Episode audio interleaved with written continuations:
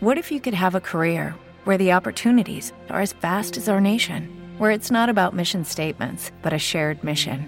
At U.S. Customs and Border Protection, we go beyond to protect more than borders from ship to shore, air to ground. Cities to local communities, CBP agents and officers are keeping people safe.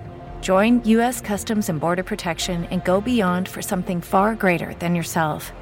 Learn more at cbp.gov/careers. Este podcast forma parte de Evox Originals. Disfruta de este avance.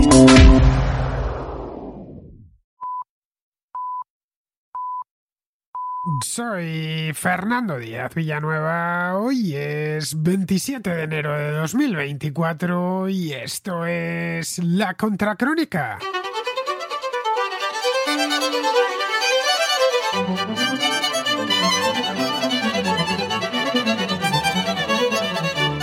Bienvenidos a la contraportada, el rincón literario de la contracrónica, que como bien sabéis los habituales, hacemos, eh, congregamos, mejor dicho, dos veces al mes, a fines de semana, a sábados, exactamente, sábados alternos, porque el otro sábado corresponde al contraplano, que es lo mismo, pero para hablar de películas, series, documentales y demás. Bien, este de hoy es solo de libros, eh, también entran novelas gráficas, cómics y demás, pero por lo general nos entran libros, mucho ensayo, también mucha novela. Hoy, por ejemplo, lo que tengo aquí son pues de entrada dos novelas. Una de ellas, la primera, eh, es estupenda. De hecho, es el título de la semana sin ninguna duda, porque es una novela magnífica.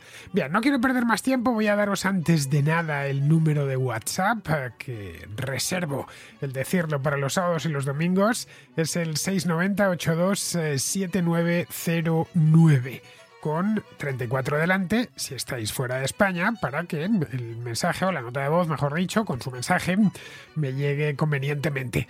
Ya sabéis, no olvidéis decirme cómo, decirme cómo os llamáis, eso es importante porque no soy adivino, no conozco vuestro nombre, así que si en el curso de la nota de voz, o mejor, en el mensaje, soy Pepito, vale, Pepito, y entonces ya me dejas el mensaje y eso ya se queda ahí y ya me puedo dirigir a vosotros por vuestro nombre, que muchos eh, me escribís como si os conociese de toda la vida.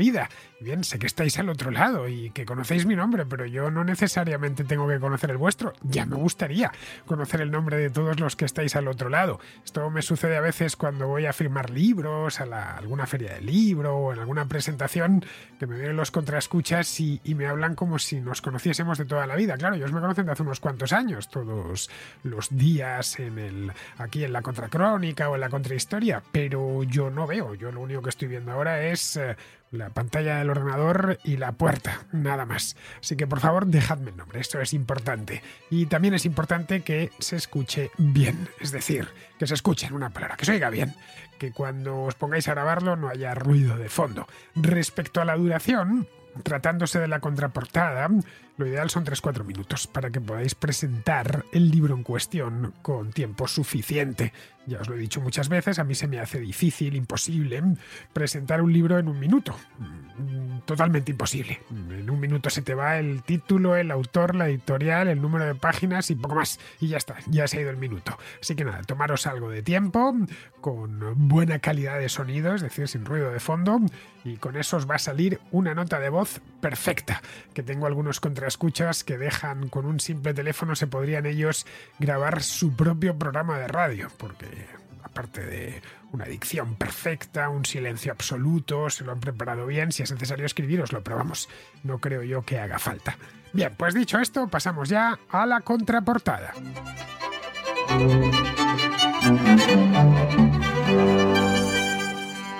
Empezamos con Pablo, que nos trae una novela una novela satírica. Bueno, os he hecho una introducción, es el libro de la semana, o sea que ya sabéis cuál es, que es de más magnífica, ¿eh? es de Eduardo Mendoza. Hola Fernando.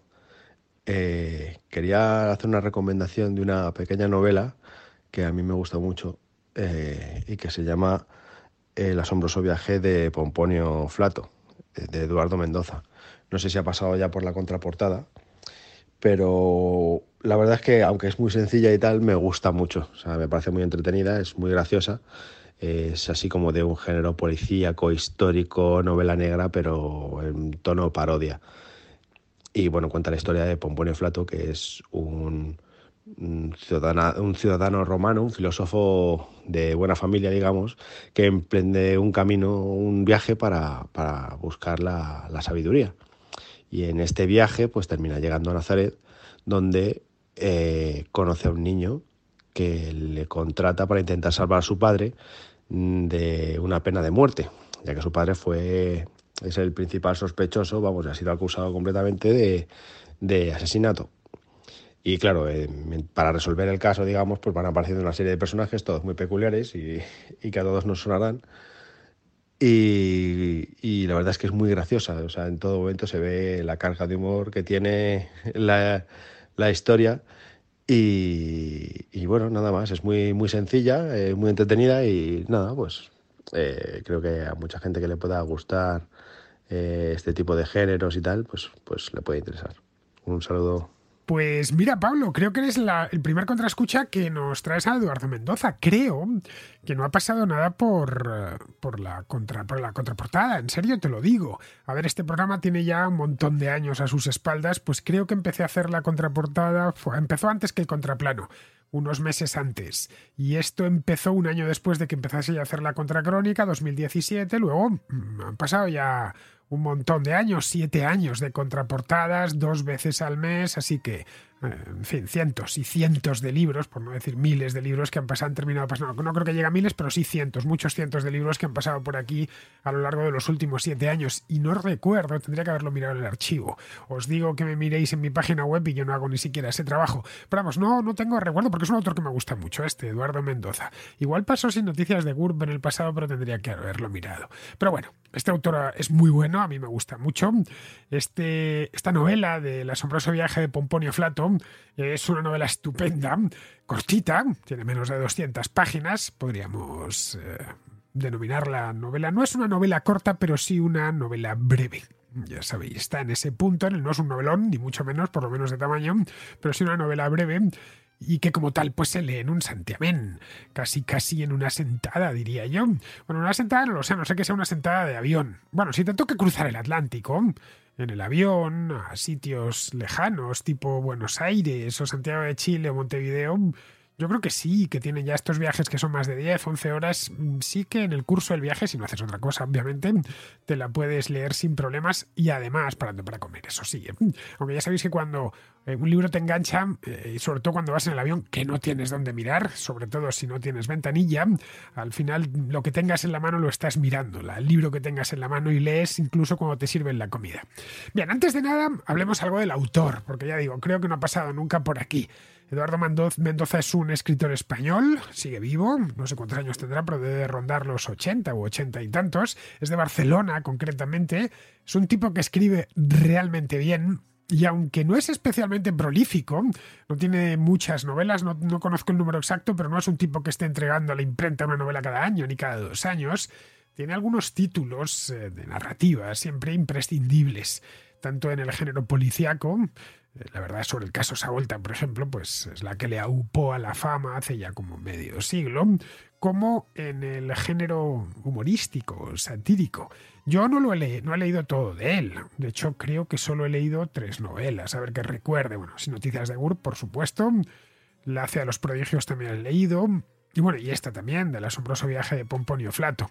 Mendoza es un tipo con una habilidad pasmosa para hacer reír al lector no digo reír a carcajadas, ¿no? Pero sacarte la sonrisa continuamente. sí, de verdad os lo digo, esto parece una tontería, pero no es fácil. Son pocos los autores que tienen esta capacidad y sin necesidad de contar chistes, simplemente creando situaciones. La mayor, la mayor parte de las veces absurdas. Tiene un humor negro muy marca de la casa, ¿no? Yo el primero del que leí fue Sin Noticias de Gurb, que pues lo leí cuando era un jovencito. Es un libro, creo que se empezó a publicar en el país, si mal no recuerdo, hace muchos años, ¿eh? debía tener yo, no me acuerdo, 16, 17, 18 años por ahí, no lo recuerdo, hace un montón de años. Era pues más de 30 años ya.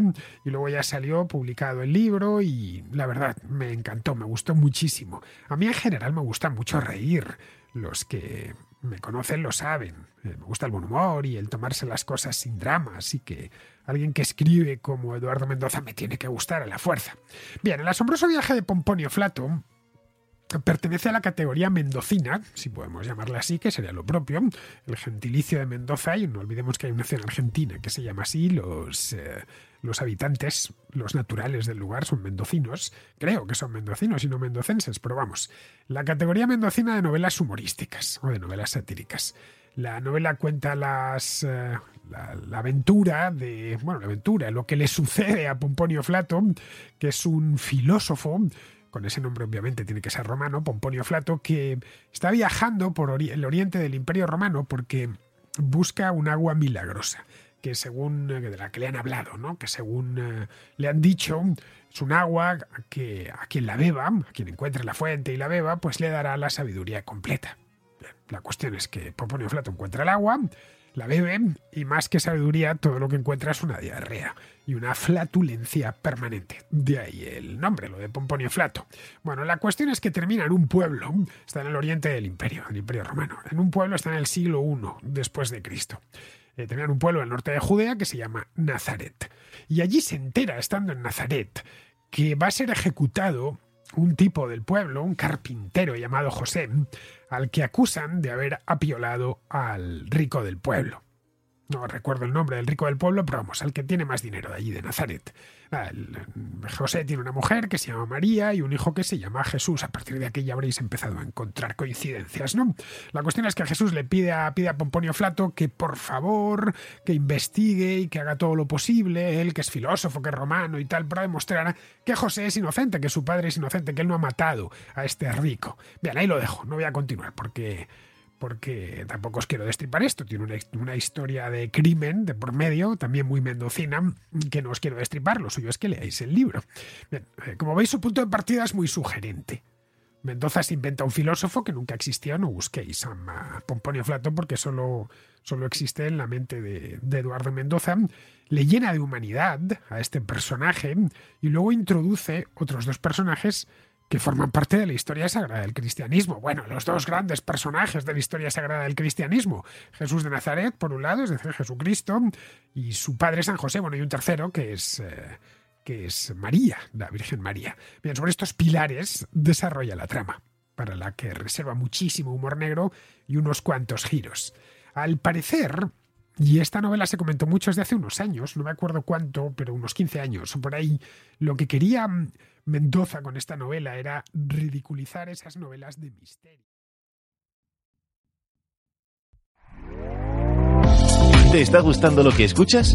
Este podcast forma parte de Evox Originals y puedes escucharlo completo y gratis desde la aplicación de Evox. Instálala desde tu store y suscríbete a él para no perderte ningún episodio.